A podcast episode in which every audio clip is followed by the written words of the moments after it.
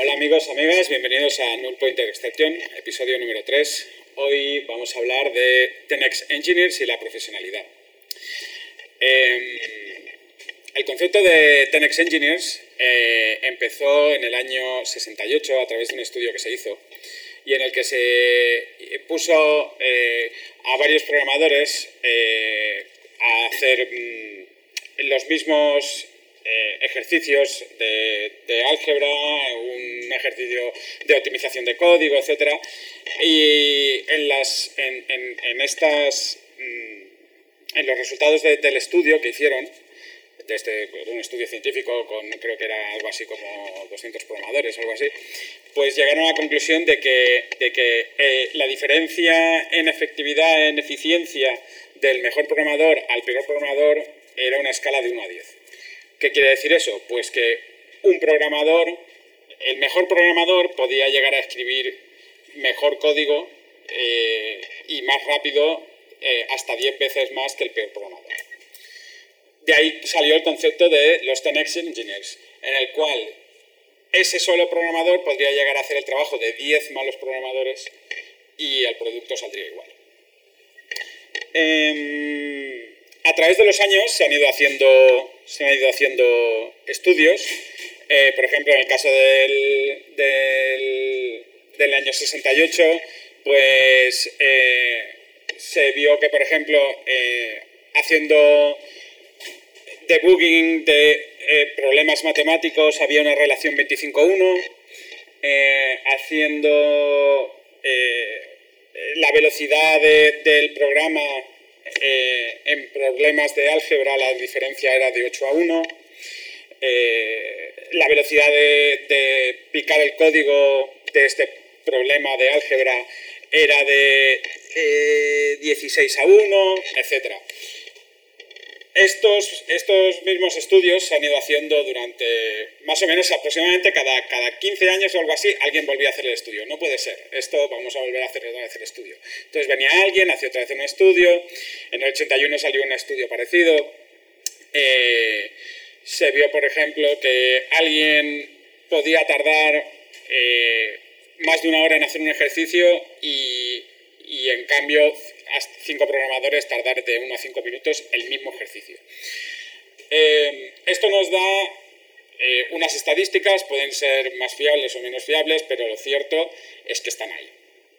Eh, hubo luego de nuevo estudios en los años 90, incluso en el año 2000, creo que fue 2006 por ahí, volvió a haber estudios. Regularmente hay estudios y los resultados son siempre similares. Y de ahí a que se mitificase esta figura del Tenex Engineer, algo que, de lo que se habla eh, eh, cada cierto tiempo en redes sociales. Eh, ha habido polémicas en 2007, 2013, 2016. Si buscáis por Google las vais a encontrar. Cada X hay un artículo hablando del tema.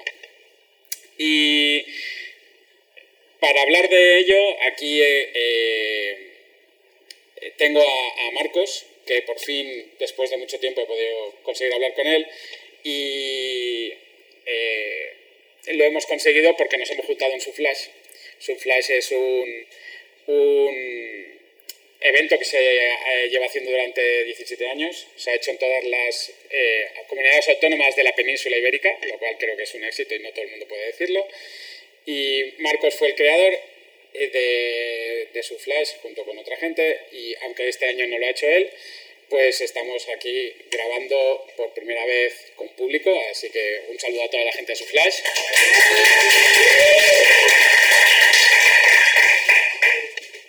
Y bueno, eh, Marcos González, eh, pues como os he dicho, eh, trabaja en eh, es quien va a estar aquí con nosotros y vamos a, comentar sobre esta polémica eh, de los Tenex Engineers y, y él trabaja en Nitsnets y bueno, cuéntanos quién eres, qué haces en Nitsnets y, y, qué opinas de todo esto. Bueno, pues soy, como dices, Marcos González. Es un poco triste que tengamos que venir a Surflash para poder hablar juntos con el pasado que tenemos y aprovecho la oportunidad antes de decir nada de mí para decirte que estoy muy, muy enfadado porque me parece lamentable o no lamentable, como pueden decir por aquí algunos amiguetes, que, que no haya sido yo el primer eh, invitado de tu podcast después de todo lo que hemos pasado juntos. Parece vergonzoso y además te traigo este público excelente para animar el podcast y tampoco tienes... Pero yo estaba esperando a esto, a esto, ¿sabes? O sea, este, este entorno, este ambiente, eh, su flash huele, ¿sabes? A profesionales, a, a, ¿sabes? A código ahí ya sudado, tío, de tanto picar tecla, Estás vendiendo cosas raras. Entonces, tengo que decir que aunque tengo esa sensación por un lado, por otro lado, eh, he escuchado los dos podcasts primeros que has hecho y, y me han encantado y creo que hiciste unas elecciones eh, muy buenas del tema y los invitados me pareció genial el punto de vista, cómo lo gestionaron, cómo lo hablasteis y todo, me encantaron, así que en ese sentido estoy un poco chinchado porque si lo hubieras hecho peor, pues podría haberme metido un poco más contigo, pero bueno. Dicho eso, también tengo que decir que Armando Sotoca es un señor vergonzoso porque tampoco hay manera de quedar con él desde que se ha hecho famoso y a partir de ahí ya puedo explicar quién soy porque tiene mucho que ver con estas dos quejas. Eh, yo llevo proyectos en Nisnes actualmente, soy socio con tres fantásticas personas que, que están gestionando una empresa que creo que está haciendo algunas cosas súper bien. Y Nisnes pues, es una empresa que desarrolla software eh, principalmente en la web y, últimamente, bueno, también hemos, eh, hemos abierto una línea de trabajo en tema de, de Internet de las Cosas y de Industria 4.0, etc. Y bueno, es una empresa que sí que tiene una particularidad desde el origen, que es que no es una empresa de desarrollo convencional, sino que ha estado siempre súper ligada a la, a la vertiente creativa y a la vertiente de diseño y todo. Entonces, digamos que que combina por un lado el desarrollo fuerte en algunas temáticas complejas de desarrollo puro y duro, pero también siempre eh, con una parte visual que hay que cuidar mucho y que tiene mucho peso también en, la, en, el resultado que queremos obtener de todos los productos y servicios que, que generamos. En ese contexto, yo originalmente tenía una empresa en Asturias que se llamaba Cointeractiva, eh, conocí en su flash a Elad, que es eh, uno de los socios de Business, el socio principal, y hablando con él durante muchos años y, compartiendo penurias de lo que es emprender con una empresa, con gente a tu cargo y todo y tal, pues fuimos acercando posturas hasta que en 2015 realmente eh, se dio una serie de circunstancias que nos pudimos eh, unir y a partir de ahí es cuando empezó mi andadura en Business, desde el 2015 y realmente estoy muy contento con, con, la situación actual, el cambio y todo, porque para mí ha sido muy positivo, he aprendido muchísimo también, viendo desde dentro cómo hacer otras cosas, también una empresa que ha crecido muchísimo y con clientes de, de niveles que, por ejemplo, en Cointeractiva eh, generalmente no, no, trabajamos tan habitualmente.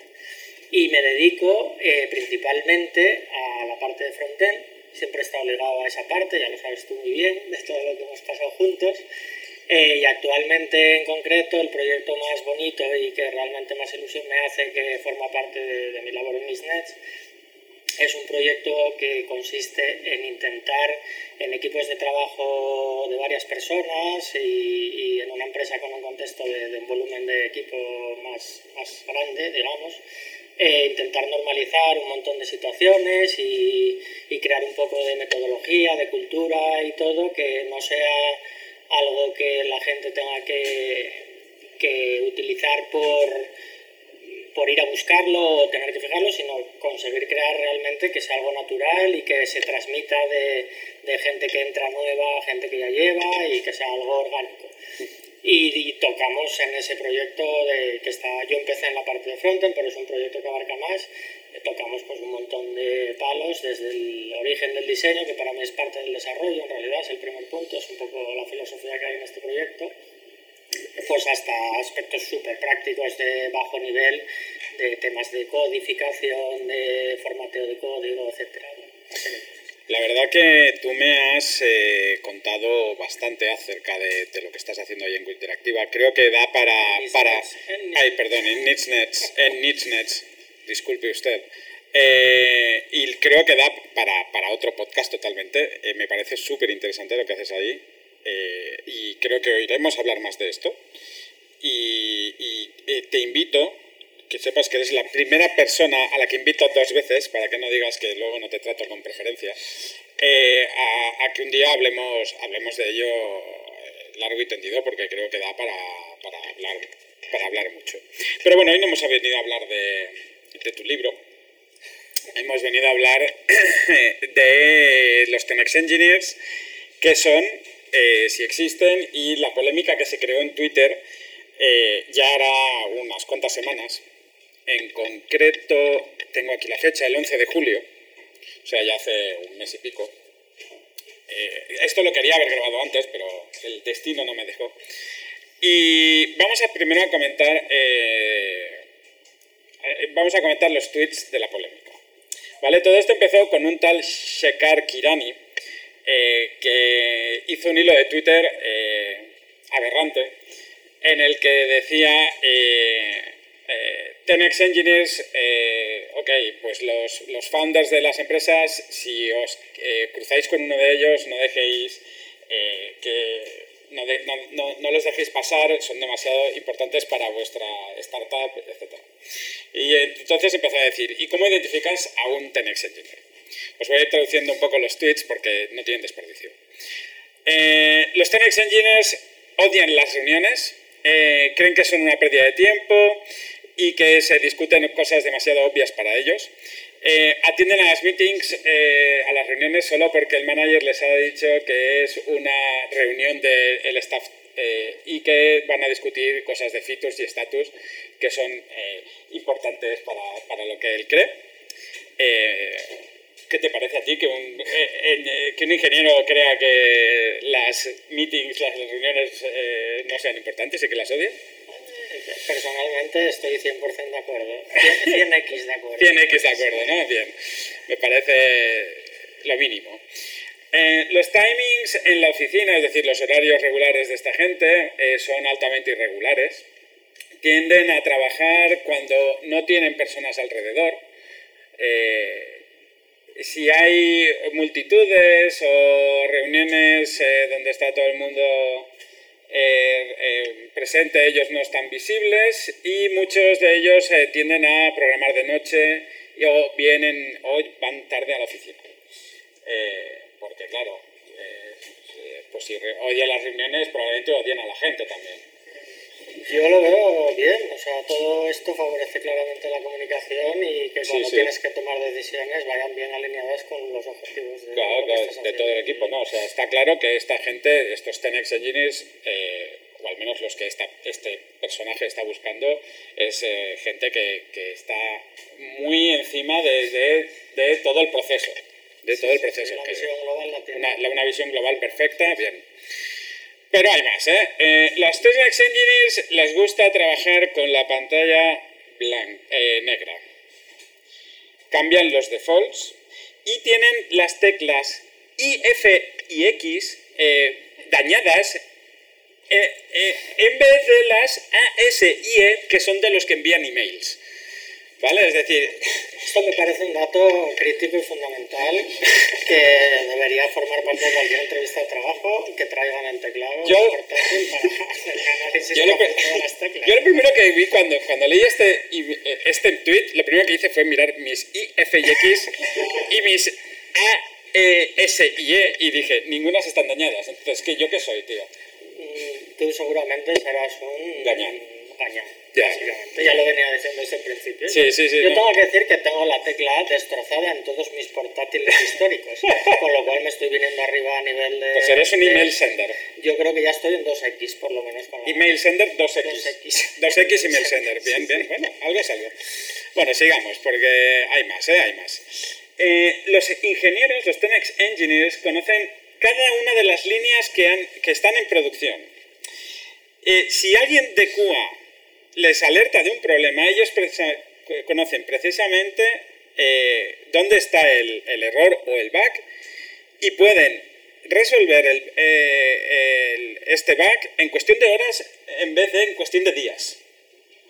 Que dices, hostia, si tienes, si tienes, tardas días en resolver un bug, igual tienes un problema. Eh, de nuevo es un dato espectacular. Me parece que este hombre está acostumbrado a trabajar con muchos Tenex Engineers Sí, y bueno. con personas en general.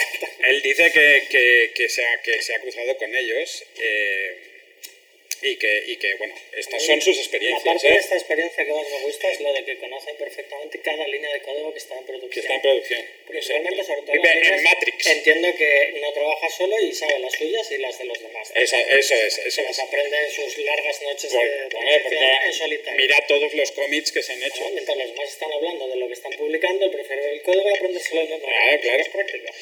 Bueno, hay, hay- hay más puntos, ¿eh? Eh, Los Tenex Engineers son full stack. O sea, yo ya seguro que no lo soy, porque yo no soy full stack. Eh, entonces, eh, para ellos el código es código. Da igual que sea frontend, backend, API, que dices, mm, igual es parecido. Database, no sabía que el database puede ser código. Sí, Bueno, serverless, etcétera. Y vas a verlos raramente haciendo cosas de UI. No sé a qué se refiere, si es HTML, CSS, JavaScript o... Yo entiendo que alcanzamos unos niveles de Matrix que eh, luego tú solo ves ceros y unos y entonces da igual el código de donde venga y lo que sea. Tío, Estoy 100% de acuerdo. ¿no? Esta es de las, de las, de las mías preferidas. ¿eh? Dice, los Tenex Engineers pueden convertir pensamientos en código en su mente y escribirlo de una manera iterativa. Dice, pueden eh, hacer una product feature eh, eh, en, en una o dos sentadas eh, frente a la pantalla de, de 4 a 6 horas con una bebida cafeinada. Yo aquí me planteo el tema de las ganas de irse a mear, porque esas horas con tanta bebida eh, genera ahí un problema de pausa que no está gestionado en, el- en esta respuesta, pero supongo que la incluirán dentro de las Bueno, igual como va solo se lleva un orinal. horas. Lo puede tener conectado directamente. También, y- también. Una sondita te lo arregla todo en un Chris Plus, ¿eh? Eh, los Tenex Engineers raramente eh, ayudan a hacer documentación o de clases y métodos. Eh, conocen de memoria eh, todo, porque claro, si saben todo el código que está en producción, pues esto es, ¿sabes? claro. Y pueden escribir código a la misma velocidad que escriben en inglés.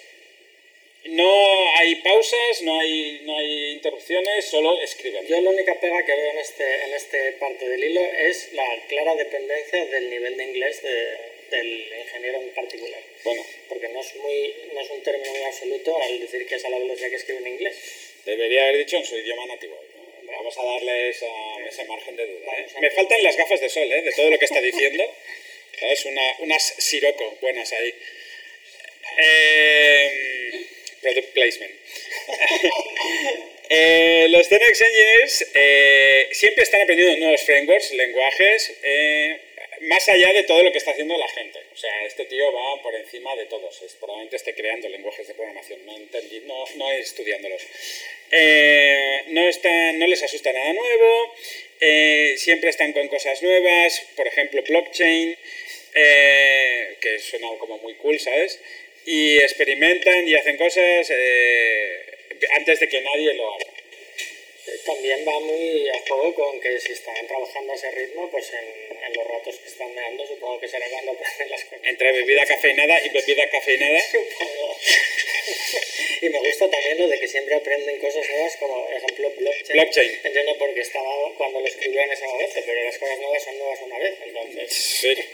complicado hablar de término. Ah, esta me encanta, ¿eh? Esta, esta yo, a mí me tocó, me tocó en el, corazoncito. Dice, los Tenex Engineers son eh, unos malos mentores, no les pueden enseñar a otros. Eh, siempre piensan que eh, toma más tiempo enseñar a alguien o discutir con alguien que hacerlo yo mismo.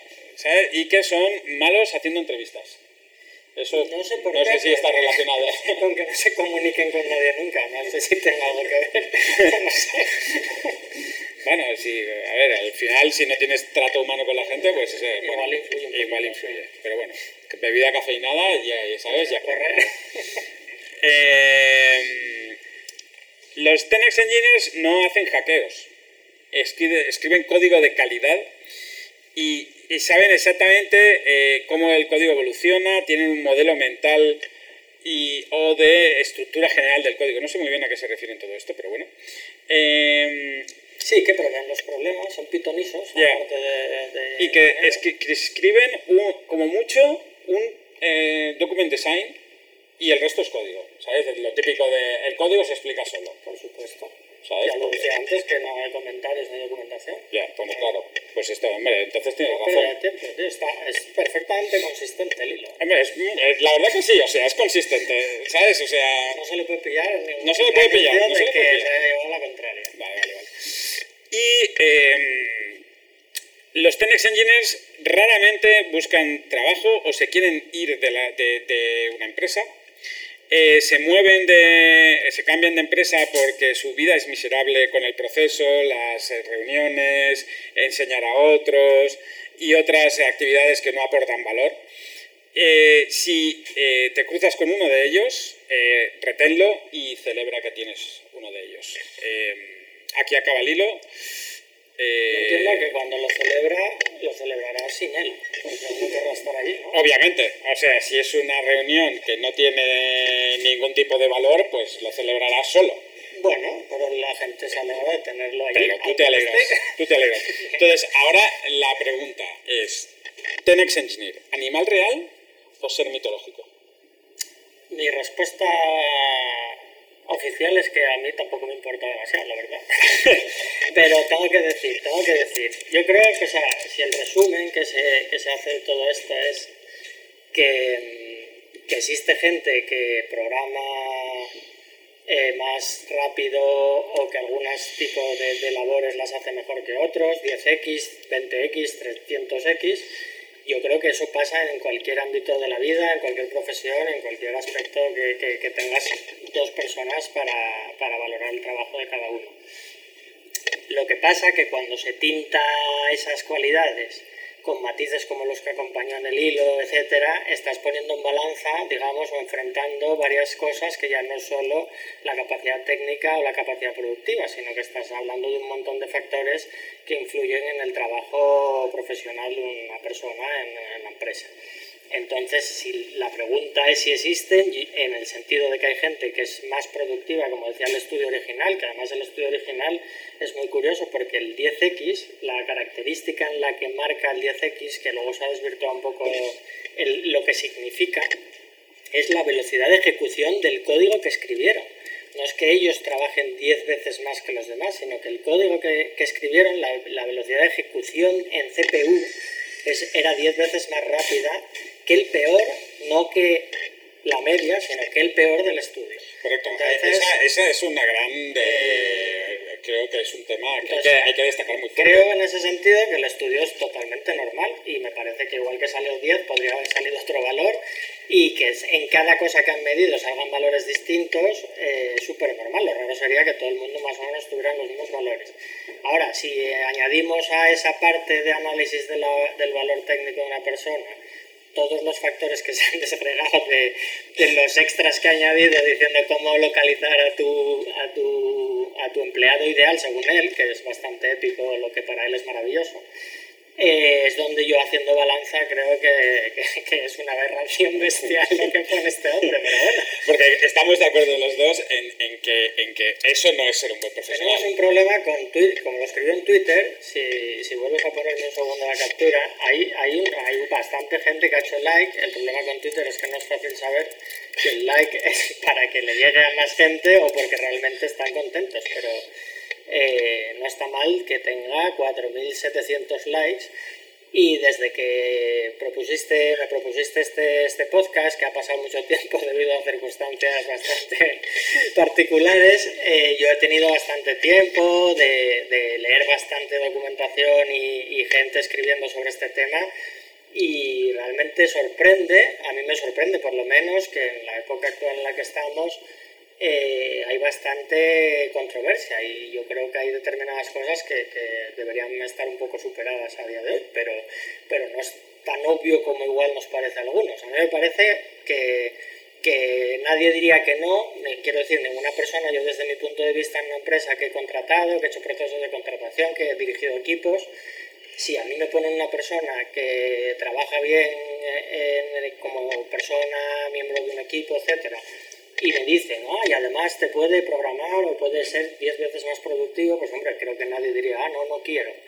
Eh, pero claro, si lo pones en balanza y parece como que tienes que hacer contrapeso entre unas cosas y otras, es donde yo personalmente, en la productividad pura y dura, eh, no, no, sería mi, mi, característica clave para contratar a alguien. Sí, sí, estoy de acuerdo. Eh, yo también estuve surfeando bastante por internet y buscando información.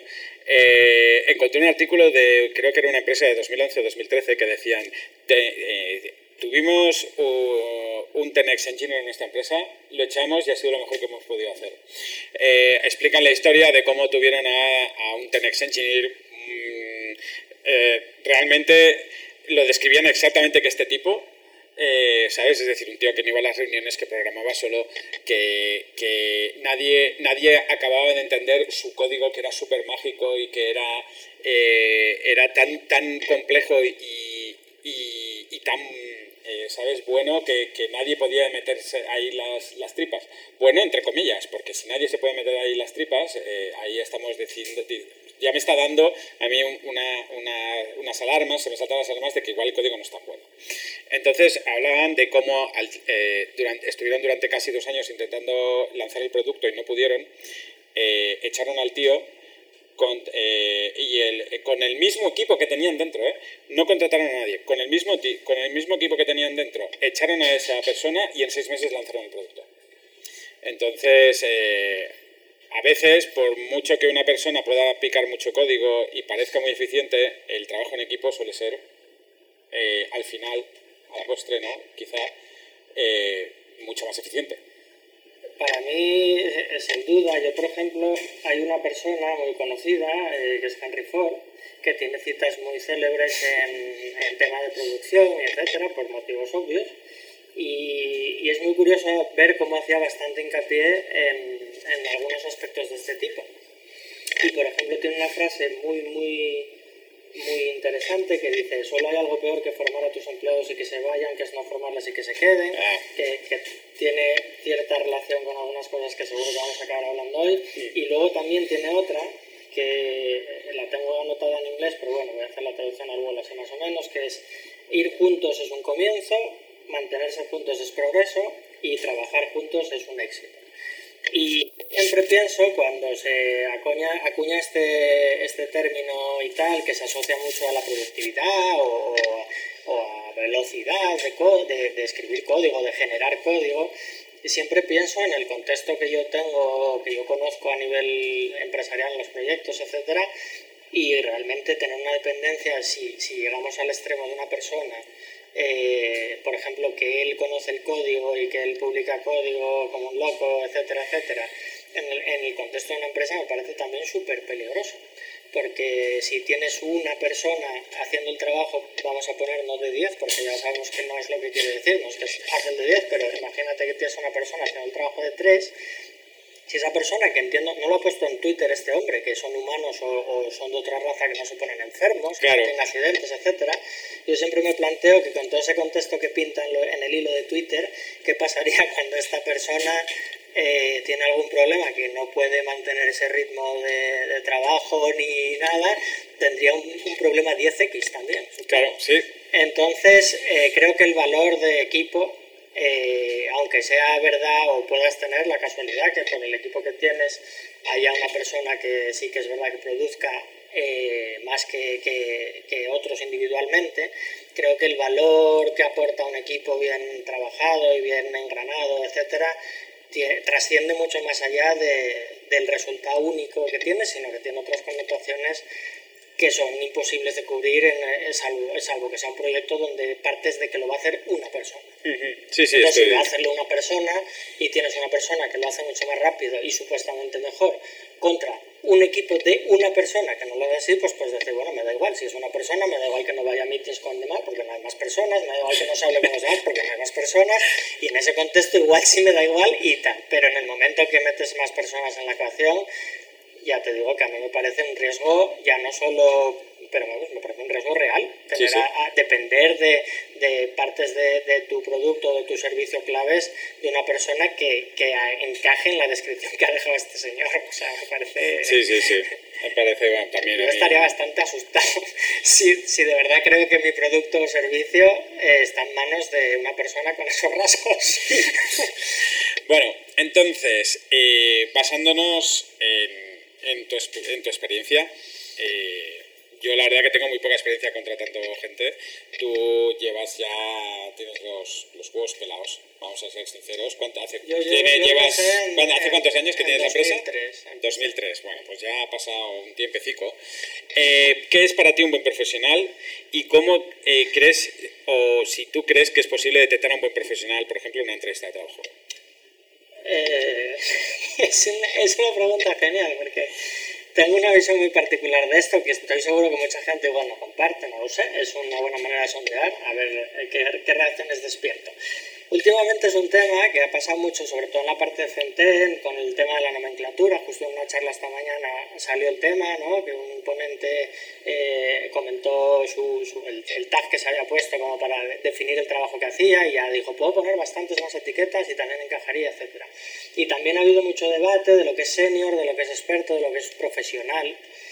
Y incluso también recuerdo que hace muy poco eh, David Bonilla en la Bonilista hizo un artículo también en este sentido y tal, entonces está realmente súper, súper, es un tema que, que está ahora mismo muy, muy calentito, el tema de qué es ser un buen profesional, qué es senior, cómo me etiqueto, qué, etcétera. Y yo en estas cosas desde hace mucho tiempo siempre he descubierto un gran aliado para, para intentar explicar cómo veo yo las cosas, porque realmente el diccionario de la RAE es una fuente bestial cuando quieres ver, analizar conceptos. Y me dio por buscar la palabra profesional en la RAE y tiene cinco acepciones, algunas muy básicas que no entran al tema, pero tiene eh, sobre todo una, que es con la que yo me quedaría, y- que es la cuarta, que dice, dicho de una persona que ejerce su profesión con capacidad y aplicación relevantes. Esa es la definición de la RAE. Me gusta. parece que encaja estupendamente en mi concepto de profesional. Si lees, eh, por ejemplo, la bonilista de David Bonilla, hace una serie de menciones a determinadas cualidades que son la antítesis prácticamente de la lista de este hombre en Sí, Twitter sí. y tal. Y cosas Lo- la leo, la leo y sí, lo, Entonces- lo he leído ese artículo. Eh, para mí, para entender lo que es un buen profesional, hay que entender, eh, o sea, no va totalmente asociado a lo que se le pide al profesional. En nuestro sector, por ejemplo, dentro de una empresa que puede dedicarse, por ejemplo, al desarrollo web, eh, hay un montón de perfiles que tienen diferentes responsabilidades. Entonces, yo nunca asocio un buen profesional, por ejemplo, ni a la productividad eh, directamente, depende de, cuál sea su trabajo. Eh, la productividad entendida como producir mucho de algo. No la calidad, o depende de lo que el, tal. Tampoco lo, lo, asocio a los años de experiencia que tenga. No lo- creo que esos son, son cosas condicionantes que, que pueden ayudar y, y pueden ser eh, síntomas de que, de, que puede tener más experiencia y puede conocer más cosas y tal, pero no necesariamente quieren decir que seas buen profesional por tener experiencia, ni por producir mucho, etcétera, etcétera, porque hay otras cualidades que no tienen que ver con eso. Entonces, para mí un buen profesional básicamente es quien tiene asignado una, un- un- una responsabilidad y no solo la resuelve, sino que aporta valor al resolverla. Y tiene que ser así de abstracto, porque en cada perfil donde afinas, los matices que hacen ser buen profesional es súper distinto. Para mí puede ser súper buen profesional una persona que en nuestro mundo eh, tiene como misión hacer una tarea súper básica, súper repetitiva, le pones a hacerla, detecta que está perdiendo el tiempo por hacerla de una determinada manera, eh, se preocupa de ver si puede hacerla de otra determinada manera y encuentra una manera que su tiempo lo aprovecha mucho mejor, la sigue resolviendo correctamente y ha conseguido disponer de más tiempo gracias a haberse preocupado de cómo está haciendo esa tarea, aunque no tenga ningún eh, vínculo con complejidad técnica ni nada. Y puede ser un trabajo tan necesario, que es otra de las cosas que a mí me duele mucho cuando lo oigo, como que hay categorías. Y para mí, en un proyecto, para que salga bien, necesitas que la gente haga bien su trabajo en absolutamente todas las parcelas y a cada uno le toca igual eh, cosas más vistosas o cosas que puedes eh, sentirte más orgulloso o menos, pero para mí no, deberías estar orgulloso si has hecho tu trabajo con, con profesionalidad, da igual lo que te haya tocado.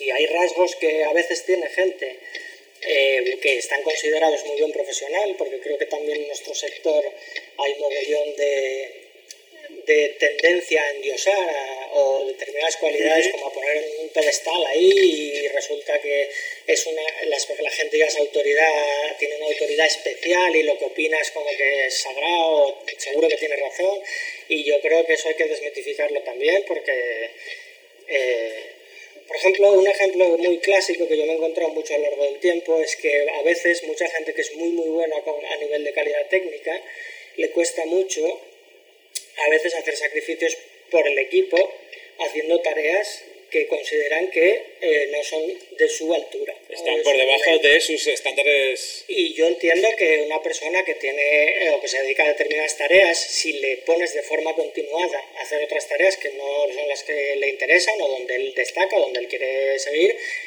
que, te, que llegue un punto que te diga, mira, no estoy feliz haciendo esto y, quiero cambiar de, de tal pero en un momento puntual que lo necesita el equipo, etcétera y tal, que se lo pidas y que esa persona reaccione de forma negativa o que aunque lo haga lo haga regañadientes, etcétera, tal, para mí tiene unas connotaciones muy bestias de si es buen profesional. Por ejemplo, es un ejemplo muy, muy representativo de matices que para mí es cuando veo eso y veo la reacción positiva, es un chapó y me quito el sombrero. Y detectar un buen profesional eh, para mí en una entrevista es súper difícil. Me parece prácticamente imposible porque son eh, donde más me fijo es en el día a día, en situaciones como la que te he dicho, y eso si no es en el día a día y en proyectos reales, con el estrés real, con las necesidades reales, en la entrevista es un escenario muy poco realista. Y muy poco... ¿Crees que, por ejemplo, haciendo ciertas preguntas y obteniendo siempre respuestas honestas. obviamente ya no vamos a ir al rollo de, de, la gente que te miente, ¿no? Pero si la gente te diese, tú supieses que te han dado respuestas honestas, ¿crees que a través de una entrevista sería posible llegar a detectar un buen profesional? A ver, yo por ejemplo en las entrevistas me centro mucho en intentar eh, ver la persona que hay en la entrevista. No tanto el conocimiento técnico, yo tengo la teoría que sí que hay gente que por sus cualidades, igual técnicamente, puede tener topes de... Yo no, soy, yo no pienso que la idea está de, ah, si me esfuerzo seguro que puedo. Yo creo que no, yo creo que en programación, por ejemplo, influye mucho también la formación previa y, y hay determinadas partes que hay gente que le cuesta mucho. Yo por lo menos en mi experiencia lo he vivido y he intentado formar yo personalmente a veces a muchas personas y he visto que tenían problemas eh, derivados, pues claro, de toda la historia anterior, etcétera, y, cualidades o lo que sea, porque tenemos cualidades distintas cada uno.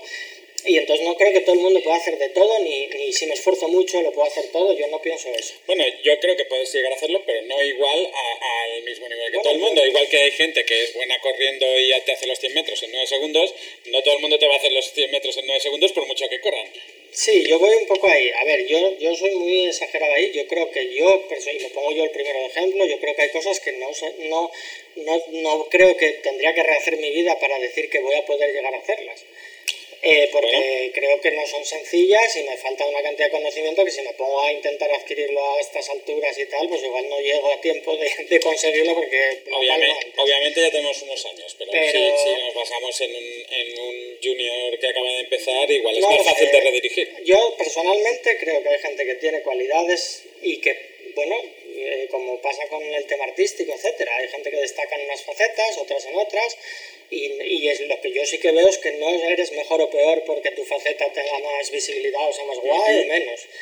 Eh, entonces, para mí, el buen profesional es el que consigue eh, encontrar el sitio más óptimo de sus capacidades y que encima tiene la suerte de que le guste, porque también pasa que hay muy buenos profesionales que están haciendo cosas que ellos, por algún motivo, por prejuicios o por lo que sea, no están felices, son súper buen profesional y podrían tener ahí mogollón de de, peso haciendo lo que hacen y de, valor, pero bueno, ellos tienen eh, una frustración porque no es exactamente lo que querrían hacer y entonces es una pena, porque eso no quita que no sea muy buen profesional, pero sí que es una pena que no lo viva así, porque quiere otra cosa. Entonces yo ahí es donde no sé, yo ahí es muy difícil, es lo que te digo, yo, yo no soy de las personas que creen que todo el mundo puede hacer todo, yo creo que no.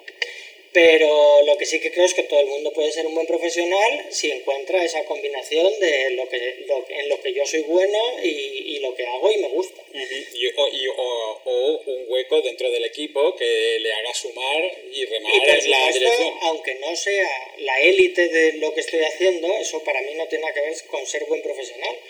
Eh, y la élite me refiero a lo que solemos tener por élite, que es ha hecho algo súper difícil o súper complejo. Eh, hay empresas que no viven de hacer cosas súper difíciles, súper complejas y no necesitan profesionales que sean genios. Necesitan profesionales que tengan otras cualidades.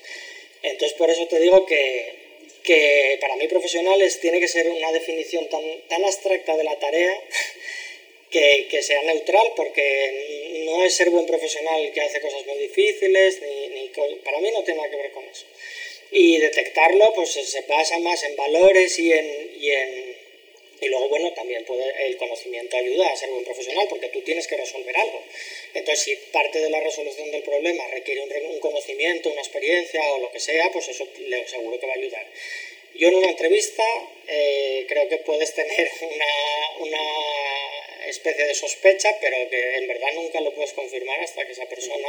Y luego ya no solo eso, sino que se integre bien en el equipo, eh, Eso obviamente es más difícil. Hay montones de empresas, yo estoy leyendo cada vez más, que hacen, eh, que intentan empezar a integrar en lo que es parte de la entrevista, convivencia un día incluso en la oficina, etcétera, que me parece un movimiento muy inteligente porque es muy importante. Es una pena que una persona firme un contrato eh, con todo lo que supone, tanto para él como para la empresa, etcétera, y que luego al cabo de tres días eh, vea que no hay feeling en la oficina, o cómo se vive en la oficina, el ambiente, lo que sea, cosas así. Entonces, eh, son factores que pueden influir muchísimo en el rendimiento de las personas y todo, y en, y en la capacidad de explotar sus cualidades y que, claro, una entrevista tradicional...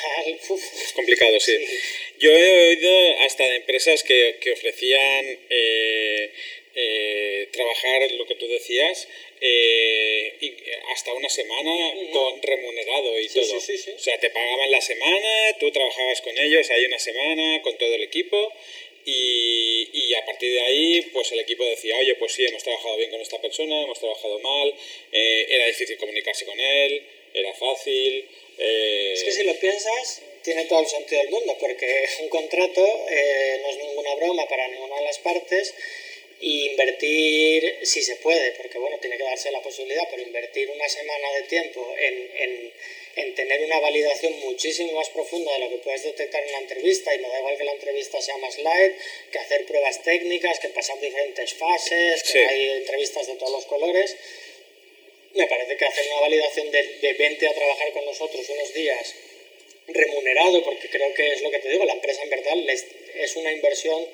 me parece súper buena pagar una semana de trabajo por validar a ese nivel de cercanía a un posible empleado si de verdad lo quieres a largo plazo. Entonces, me parece que es un modelo muy interesante y me, y me, sorprende muy gratamente que esto empiece a aparecer ya cada vez con más frecuencia como, como métodos de, de contratar a gente evitando eso, situaciones absurdas como contratar a alguien y que a los pocos días ya se vea que no está funcionando por, por motivos que no son técnicos, que son de otro tipo también. Sí, sí, entiendo, entiendo. Em, hablando de eh, esto que estamos comentando, de coger a alguien, ponerlo a trabajar dentro de tu equipo, eh, ¿cómo ¿Qué se puede hacer para tener un buen equipo? Es decir, eh, tenemos un buen profesional por aquí, un buen profesional por allá, un buen profesional por allá, pero tres buenos profesionales hacen un buen equipo. Eh, para mí no tiene por qué. Eh, eh, y la razón es que el equipo, el, equipo pesa más que los tres profesionales. Es como el equipo es justo la contradicción de, decir tres profesionales. Sí, sí. Es un equipo, tres profesionales. Entonces realmente lo que hace un buen equipo es que, que, los tres sean, trabajen como uno. entonces, tres buenos profesionales, si los metemos en el contexto de profesional, que yo entiendo por profesional, que hay un montón de, de valores personales, Sería raro que no hicieran un buen equipo, porque es lo que te digo, yo meto en lo que es parte de un buen profesional, meto un montón de factores de, de, eso, de poder trabajar con otras personas, de cómo quieres ayudar a las personas, de saber que, que estás trabajando para un objetivo común eh, y, que, y, que, tus acciones tienen un efecto en los demás y que te preocupes de esas cosas, etcétera y de ayudarles en, lo que se pueda y ese tipo de implicación, si tienen esos, sería raro que no se hiciera un buen equipo. Yo creo que tampoco lo puedes asegurar porque puede haber factores en el contexto que yo conozco empresarial. Eh, es bestial la cantidad de factores que intervienen para que un proyecto salga bien, para que el equipo, que un equipo trabaje bien, incluso a veces el mismo equipo en un proyecto puede no trabajar bien y en otro, el mismo equipo en otro proyecto sí que ir muy bien. Yo he visto de todo, entonces realmente eh, es complicado. Pero sí tengo una experiencia, por ejemplo en Q, empezamos, es una, eh, bueno, empezamos eh, creciendo muy poquito muy poquito y entonces yo llevo trabajando con algunas personas durante eh, más de 10 años y, en equipo. Y realmente, claro, llega un punto que sabes que ese equipo ya eh, ha trascendido la relación de equipo convencional, digamos, y ya literalmente, o sea, eres, no sé, como una familia. Sí, sí. Inversión en el trabajo, pero realmente hay unos valores y, una implicación con las personas que, que es muy complicado y a veces sirve incluso para solventar problemas de, que se pueden dar en proyectos muy complicados, que hay situaciones de estrés muy alta, eh, tal, pues el hecho de, de, trabajar como equipo bien y tener esa experiencia previa muchas veces te lima y te ayuda a gestionar las cosas mejor.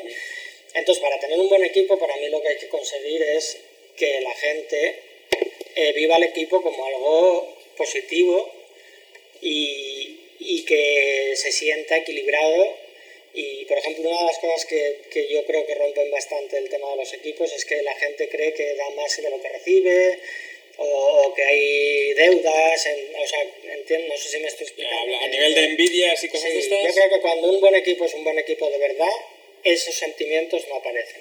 Vale. Y, y para llegar a eso, pues yo creo que por un lado tiene que haber mucho rodaje juntos, para que se den eso, eh, vínculos emocionales más altos que, que, los laborales puramente técnicos ni de ayuda siquiera. Y luego tiene que haber también una vivencia juntos de, pues de eso, de, sobrepasar cosas juntos, o sea, tiempo y, y, cultura también, o sea, tienen que estar alineados en la visión de de algunos aspectos de cómo se trabaja en la empresa y todo. O sea, es, yo me parece súper complicado. También te digo que cuando lo consigues, yo creo que sí que he visto conseguirlo, es brutal el poder que tiene eso. Hombre, claro, a ver, eh, eh, a mí me gusta, me gusta, hacer este podcast contigo porque yo creo que tu caso es un pelín extremo. O sea, llevar más de 10 años trabajando con, el mismo equipo no es fácil. Eh, no creo que haya muchas empresas que puedan decir algo así.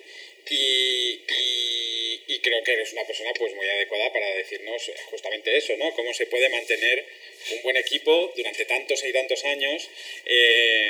los beneficios yo creo que están muy claros. O sea, yo entiendo que una vez ya todo eh, un equipo de trabajo durante más de 10 años, eh, durante tanto tiempo, las ha pasado putas eh, juntos y tal, todo esto trasciende mucho más allá de, de, amistad y empresa, es como pasa a otro level, ¿sabes? Y, y, a mí se me hace muy curioso que, que pues que tú, por ejemplo, lo, lo hayas conseguido. Entonces, ¿cuál tú crees que ha sido el secreto para mantener ese buen equipo? Pues mira, en mi caso tiene no, no puedo juzgar porque, claro, esto lo hice una vez en la vida porque ha funcionado. Eh, pero sí creo que hay cosas que no son casuales. Por ejemplo, eh, hubo un mogollón de labor de, de ayuda a la gente que fue entrando en la empresa, de aprendizaje que es lo que ahora bueno se llama muy comúnmente los mentoring y todo esto. Entonces, pero los Tenex Engineers no hacen mentoring. Eh, bueno, yo, yo, lo hacía, pero es que yo no soy vale, ni soy nada. Yo soy bastante burrín, yo me considero bastante del montón. Eh, sí tengo, creo, alguna cualidad que creo que es buena de, a nivel profesional, pero no a nivel productivo, no lo tengo claro si a nivel productivo no, pero a nivel profesional sí. Luego quiero, a ver si no se me olvida, hablar de una cosa que, que la tengo aquí grabada a fuego y que la llevo grabada a fuego desde hace muchos años. Pero bueno, a nivel de lo que estábamos hablando, eh, creo que eso ayudó muchísimo, no tanto porque, digamos, la gente dijera, bueno, como he aprendido con, con esta persona, me siento más identificada en tal, sino porque quieras que no, cuando pasa eso, eh, la visión de las cosas, en el fondo de esas personas y todo, se va alineando. Y, creo que es fundamental eh, que haya una cultura que, venga de salida eh, con la que la gente se pueda identificar. y que eso se mantenga en el tiempo. Y luego también noté que cuando tú haces eso, cuando entra alguien nuevo, y ya hay dos personas por lo menos o tres que están trabajando así, eh, es mucho más fácil que esa persona nueva que entra y lo vea, y lo vea, lo vea directamente. No, no es que se le explique en plan teoría de, mira, aquí trabajamos así, eh, hacemos esto así, y tal y cual, y este, te va a ayudar él, y no sé qué. No, no me refiero a, la gestión de, de, cuando entra un nuevo miembro en el equipo ni nada, sino que lo viva en el día a día, en todo, en cómo trabajas, en, cómo, eh, vamos, hora a hora. O sea, quiero decir, eh, tú vas a la oficina, te sientas y ves cosas. Y, es un poco lo que te dicen, ¿no? Cuando eres padre, que puedes decir mucho a tu hijo, pero que lo que él ve, cuando hablas, cuando haces... Eh, me emociono esto. eh, tiene mucho más peso. Y eso creo que es lo que hace un equipo precisamente.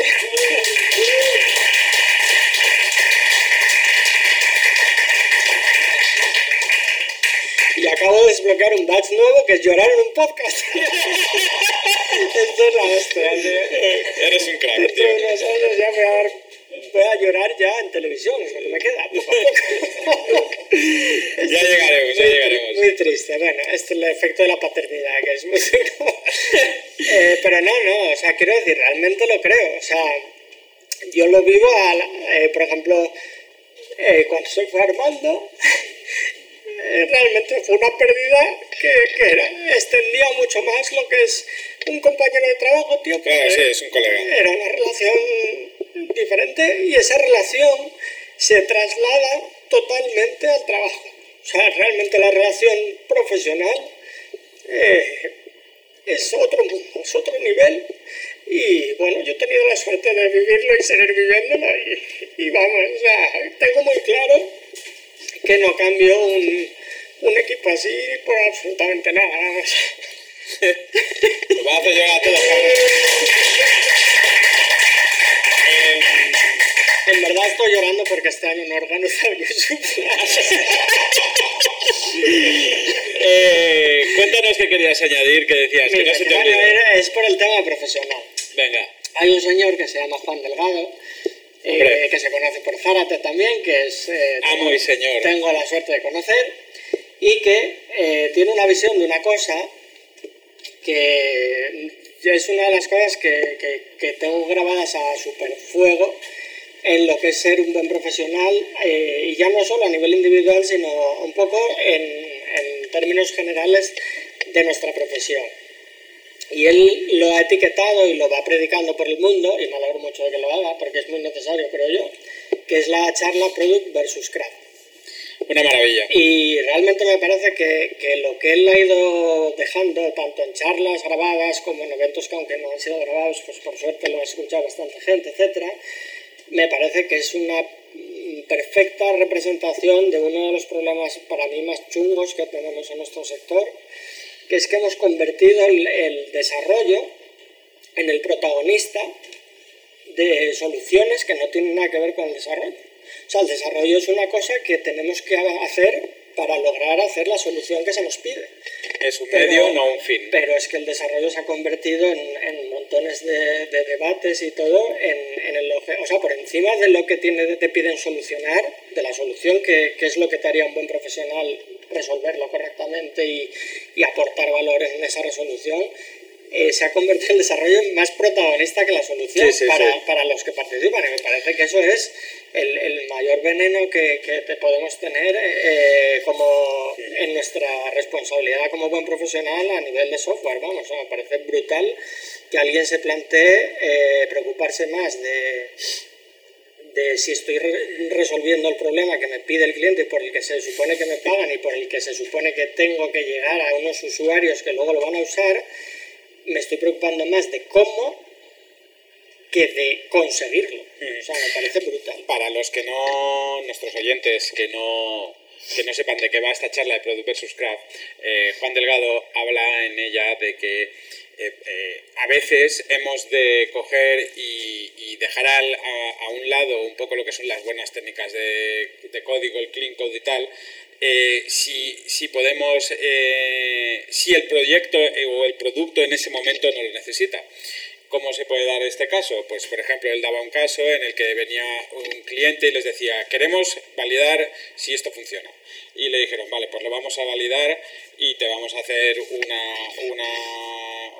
un mini site y, y la base de datos va a ser un Google Excel, un Google Calc y el, reales. Es, un ejemplo real. Eh, y, y, el cliente, pues claro, le decía, ostras, pero esto no es un poco cutre. Y le decía, ¿tú cuándo quieres validarlo esto? ¿De aquí a dos semanas o de aquí a dos meses? Y dijo, no, no, cuanto antes. Pues Google Calc.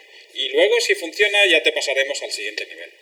Entonces, esto, eh, claro, decirlo en según qué círculos, sobre todo en círculos de clean code y tal, eh, es como, vamos, que te, que, te, que, te, que te quemen ahí en la hoguera. Y bueno, eh, Zara, te lo hace, lo explica y, y, realmente te lo razona de una manera que, que te convence.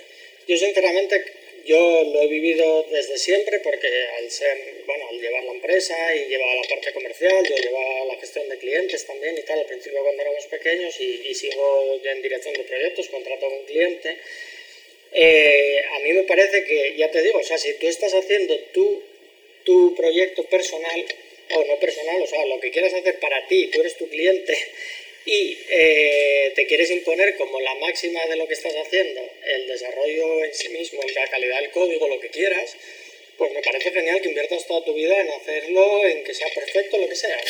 Pero claro, yo en el momento que hablamos de, de relaciones comerciales, y que una persona te va a pagar dinero por hacer una cosa y, me parece imposible aislarse del contexto del tiempo, del dinero y de los recursos. Y entonces, una vez que metes esos tres factores en tener que dar una solución a alguien, eh, es lo que te digo, realmente yo no concibo que, que, el desarrollo prime por encima de ninguno de esos factores. O sea, porque hagas lo que hagas que penalice a cualquiera de esos factores, que, que valga más dinero del que te pueden pagar, que, llegues tarde a, la fecha que necesita o que necesites más recursos de los que puedes tener, eh, ya has fallado, es lo principal. Entonces, eh, el resto, por muy chungo que pueda sonar a nivel de, de como desarrollador, pero es que tú no estás haciendo tu programa para ti y el objetivo es que el código sea maravilloso, estás teniendo que responder a una necesidad. Y ahí es, para mí la profesionalidad es, es, está por encima, está más centrada en eso que luego en la ejecución misma de cómo resuelves el problema. Eh, eh, la clave es resolver el problema y si por el camino puedes aportar valor en esas direcciones, porque es lo que cuenta cuando estás hablando de negocio, eh, pues está bien hecho. Otra cosa es que, que tú hagas cosas mal que van a perjudicar en el futuro eh, y lo hagas a sabiendas, etcétera, etcétera, y, que puede penalizar a tu propio cliente en estas cosas que estamos hablando. Pero si te ponen unos criterios y lo importante y lo crítico es salir en una fecha y tal, cualquier, y además es que lo digo así, para mí cualquier solución que resuelva la necesidad que se te está pidiendo, en, en el contexto que se te está pidiendo es buena, es buena. O sea, si la resuelve. Yo no estoy hablando de que saques algo en la fecha, pero que, que, no funcione y tal. Pero que yo me parece de locos eh, etiquetarlo como que se ha hecho mal porque el código no es súper limpio, porque el código se podría mejorar, porque no está hecho con no sé qué.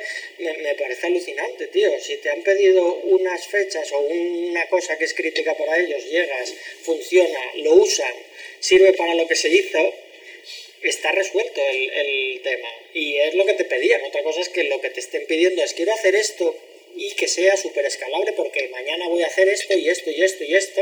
Y entonces por llegar a la fecha te pases por el forro las otras cosas que te han pedido, que es que mañana voy a hacer esto y esto y quiero que ya lo soporte.